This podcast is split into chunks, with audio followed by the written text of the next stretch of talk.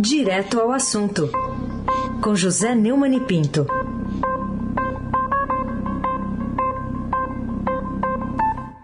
Oi, Neumani, bom dia. Bom dia, Aysen Abaki, Carolina Ircolim. Bom dia. Almirante Nelson e o seu transatlântico nos oi. Thaís Lotardo, Moacir Biasi, Clã Bonfim, Emanuel, Alice Isadora. Bom dia, melhor ouvinte, o ouvinte da Rádio Eldorado, 107,3 FM. Ai, sem abaque o craque, o tríplice coroado, vamos o começar... tricampeão da Libertadores. Muito bem, vamos começar com a notícia que a gente deu mais cedo, a gente quer a sua análise agora, essa manchete do Estadão, prefeitos deixam de usar 15 bilhões de reais em verbas para a educação, eles culpam a pandemia, Neumann. O que, que você diz? É uma reportagem de Adriana Ferraz e Renata Cafardo, do Estadão, que registra que por não aplicarem neste ano ao menos 25% da receita em educação, como obriga a Constituição, oito de cada dez prefeitos do país correm o risco de serem, é, de se tornarem inelegíveis, serem enquadrados na lei de responsabilidade fiscal. Há cerca de 20 dias do fim do ano, eles apelam agora aos deputados por uma isenção de responsabilidade já aprovada pelo Senado. A classe política brasileira cada vez mais querendo se tornar impune. O argumento usado é que não havia o que investir, no que investir, porque as escolas ficaram fechadas quase o ano todo, reduzindo os gastos, por exemplo, com limpeza, transporte e material escolar. Para educadores, o recurso deveria ter sido usado em tecnologia. Parece óbvio, né? Infraestrutura para a volta presencial e na recuperação de aprendizagem. A estimativa de 81% dos municípios fora de regra é da Frente Nacional de Prefeitos, que também calcula o montante não aplicado ao menos 15 bilhões deixaram de ser investidos na educação básica, infantil, fundamental e médio, de 0 a 17 anos, desde o início da pandemia. O total se refere a 2020 e 2021. No ano passado, 35% das prefeituras não aplicaram o mínimo constitucional. Os números foram tabulados a partir dos dados mais atuais do Sistema Integrado de Planejamento e Orçamento. Até outubro, 698 prefeituras formaram quanto tinham investido no ensino ao longo de 2021. Dessas, 569 não alcançaram 25%. A gestão pública da educação no Brasil é um descalabro em todos os níveis e condena as novas gerações a uma situação de abandono e dificuldades para sobreviver num planeta em que a competição pelo conhecimento é feroz e os mais fortes, só os mais fortes, sobrevivem. É mais uma dívida social importante dos responsáveis pela política e pelos governos no país em relação a uma sociedade que pena para poder sustentar um esquema caríssimo de governo que não funciona. É o desgoverno. Carolina Ercolim, tintim por tintim. Vamos falar um pouquinho sobre a entrevista que o governador João Dória deu aqui ao, ao Estadão, ao Pedro Venceslau. A manchete é: em 2022, eu e Moro estaremos no mesmo campo. O que, que significa essa frase? O que, que você é, tem de análise para a gente a partir desse posicionamento? É, Carolina, o Pedro Venceslau está em Nova York acompanhando João Dória e de lá mandou uma reportagem para o jornal dizendo que logo, logo depois de vencer as prévias do PSDB, o governador de São Paulo foi para Nova York, é, uma viagem organizada pelo Invest São Paulo, para encontrar investidores e autoridades, e nela se apresentou como um presidenciável moderado. Em seguida, reuniões ao lado do secretário da Fazenda, Henrique Meirelles, defendeu o teto de gastos e fez um contraponto ao presidente Bolsonaro. No plano partidário, segundo Pedro, modelou o discurso na condição de presidenciável tucano, passou a defender a pacificação com a ala bolsonarista da legenda e desistiu de brigar pela expulsão de seu maior desafeto, o deputado federal Aécio Neves. Ele deu uma entrevista ao Pedro lá e disse que acredita que ele, o ex-ministro e ex-juiz da Lava Jato, Sérgio Moro, estarão no mesmo campo em 2022, mas não necessariamente na mesma candidatura. O que isso quer dizer, é só o tempo dirá, né? É, é como se fosse um, é, morde sopra, né? Dória afirma também que os cinco anos de mandatos públicos o fizeram incluir o social em sua visão econômica.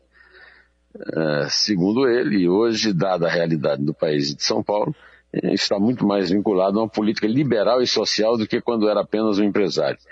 A visão dele era de uma postura liberal, resolveria tudo, mas não resolve. Bom, fecha aspas. Apesar de prometerem algo capaz de restaurar o prestígio enxovalhado do partido, as prévias tucanas foram marcadas por algo que os desacreditou ainda mais para assumir o governo da República com a responsabilidade de restaurar o que foi demolido no desgoverno do capitão sem noção.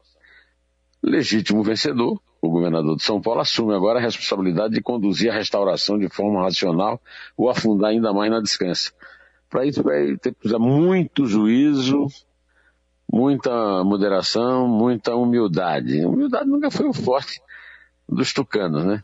Vamos esperar para ver se a realidade os torna mais humildes, né, seu Raíssen Abac? Uhum. Seu Abac, você já sabe, é o craque. Bom, Neumann, você citou aí Sérgio Moro, que foi, na verdade, citado por João Dória nessa entrevista ao Pedro Venceslau, mas você mesmo tinha anunciado aqui Sim. na sexta-feira que entrevistaria o Sérgio Moro no, e está lá no blog. O título é corrupção causa atraso, diz Moro. O que, que você destaca dessa entrevista aí que ele deu para você? A entrevista está muito boa, excelente.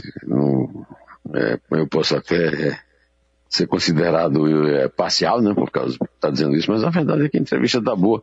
O, o Moro é, pegou boas aulas de, de voz, a voz melhorou, né, e e também está muito assessorado por pessoas escolhidas a dedo por ele pelo partido Podemos, né? E, e fez e, e a, a, entrevista é um, um, verdadeiro vademecum sobre o combate à corrupção no Brasil e no mundo. Né? Ele disse, ele, ele acusou na, nessa entrevista exclusiva para o canal é, José Neumann Pinto no YouTube e para o, o blog do Neumann no Estadão, né?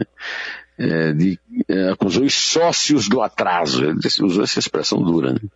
de serem responsáveis pelo fim da Operação Lava Jato no Brasil e um, um verdadeiro revertério em relação ao combate à corrupção. Né? O ex-ministro da Justiça aposta num projeto para o país como cobrou dele um dos, um dos membros dessa equipe que está assessorando, que é o, o Modesto Carvalhosa, professor de Direito da USP. Né? Ele, esse projeto está sendo preparado pelo Podemos, partido pelo qual será candidato, ele se filiou ao Podemos, e, e o Moro disse também que corrupção, é, existe uma, uma, uma crendice de que a corrupção, é, o combate à corrupção causou prejuízo no Brasil, que é um absurdo. Né? Somente num país governado por negacionistas se pode chegar a essa conclusão idiota, né? É, e o Moro dá uma boa, faz uma, uma boa explicação de como é que é a corrupção. Primeiro, o pagamento de, de propinas, evidentemente, altera completamente a, a probidade né, administrativa, mas mais do que isso, ele lembra que diminui a eficiência da gestão pública porque os corruptos tomam decisões erradas. Basta ver o que aconteceu na, na Petrobras, conforme o processo que ele julgou, que é o processo do, do, do Petrolão. O Muro está lançando um livro chamado Contra o Sistema da Corrupção. É, e eu aconselho que você, você que está me ouvindo aqui, vá lá no, no, no, seu computador e acesse a entrevista, porque vale a pena, viu? Carolina Ercolim, tintim por tintim. Vamos falar sobre a inflação de serviços que ressurge após um alívio no isolamento social, uma chamada aqui do Estadão também de hoje. O que, que explica esse movimento que, segundo a reportagem, ainda não repõe as perdas no mercado com a pandemia eh, do, do Covid-19? Segundo essa reportagem do Estadão, com o avanço da vacinação e o brasileiro começando a retomar uma vida quase normal, né? Indo a restaurantes, bares, salões de beleza, shows, viagens, por exemplo, foi aberto um espaço para reajuste de preço no serviço. Ah, é, os, os, donos de negócios né, com serviço estão tentando tirar o atraso de um longo período sem repasse das várias pressões de custo que se acumularam. Com o comportamento das pessoas voltando aos poucos ao nível pré-pandemia, entre julho e outubro deste ano, quase a totalidade de uma lista de 62 serviços prestados às famílias teve preços majorados. Houve reajuste de até três dígitos no período, caso das passagens aéreas, 107,2%. seguido por aplicativo de transporte, 47,4%. Só cinco serviços tiveram queda de preço. E segundo um levantamento feito pela Confederação Nacional do Comércio de Bens, Serviços e Turismo, a CNC, a pedido do Estadão, para avaliar o impacto da reabertura da inflação de serviços. A realidade dos últimos meses é completamente diferente do que vigorava na primeira onda da Covid-19, com isolamento social. Entre março e agosto de 2020, metade dos itens da lista de serviços registravam deflação, com quedas expressivas. A outra metade tinha variação ainda positiva nos preços mais pequena.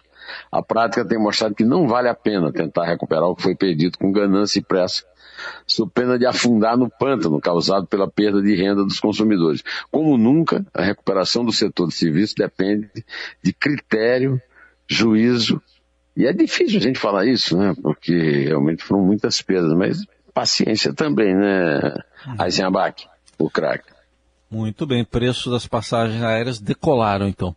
É, queria, que você é, queria que você falasse também de outro reflexo da pandemia, que está retratado nessa reportagem do Estadão, que é sobre a detecção de superbactérias que triplicou no Brasil durante a pandemia. Que explicações que os cientistas dão para isso, Neumann?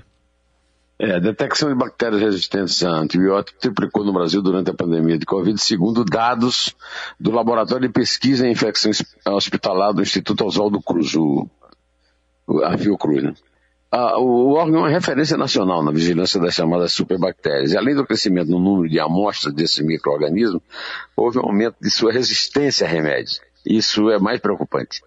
Quer dizer que cada vez mais os medicamentos disponíveis contra as bactérias não funcionam. O processo tem sido acelerado pelo consumo excessivo e muitas vezes incorreto de remédios na pandemia. O aumento dessa resistência não é um problema apenas brasileiro, é uma ameaça global. A capacidade de tratar infecções é considerada uma das maiores conquistas da medicina moderna e agora está sob ameaça. Mas é claro que é, um desgoverno que adota como critério o ódio e a negação da ciência, não tem como enfrentar a dura realidade das infecções com superbactérias. Não dá para esperar que gestores sem prática nem competência sejam capazes de enfrentar a realidade descrita na reportagem se não forem capazes de sequer de combater a prioridade mundial da pandemia terrível. Carolina de Colim, tintim por tintim. Queria falar contigo sobre o governo é tenebroso com o meio ambiente, né? É, é o título da coluna direto da fonte da Sônia Rafsi, é, numa conversa que ela teve com a atriz Leandra Leal, que volta a viver uma ativista, inclusive agora na série Aruanas na TV. Em que essa atriz se baseia para definir de forma dura, né, a, a política federal sobre preservação ambiental?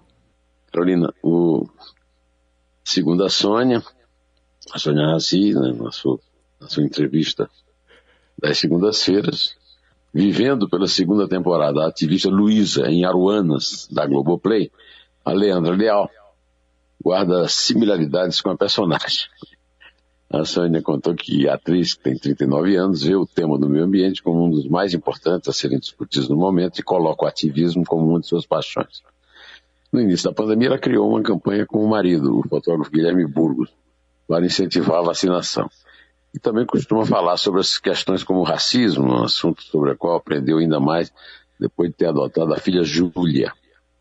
A Leandra Leal, que, é, cuja entrevista para a Sônia foi chamada da primeira página, como lembrou a Carolina, disse que sempre se considerou uma pessoa consciente antirracista. Mas, de fato, uma coisa é você entender o quanto uma sociedade igualitária vai ser benéfica para todo mundo, outra coisa é você estar ao lado de alguém que sofre as consequências. E é uma frase que ela disse à repórter que fez a entrevista, Marcela Paz, por videoconferência. Leia a entrevista na edição impressa e também na virtual. Vale a pena. Nunca é demais constatar o óbvio do desastre ambiental provocado no Brasil por um bando de ignorantes acelerados que se apossaram da República como se fosse o quintal de suas casas. É uma boa, uma segunda fecunda e um, uma semana bacana para todos vocês que estão nos ouvindo. E peço a Carolina então que vamos aqui desconectar agora de vez, né, Carolina? Contando. é três. É dois. É um. Em pé.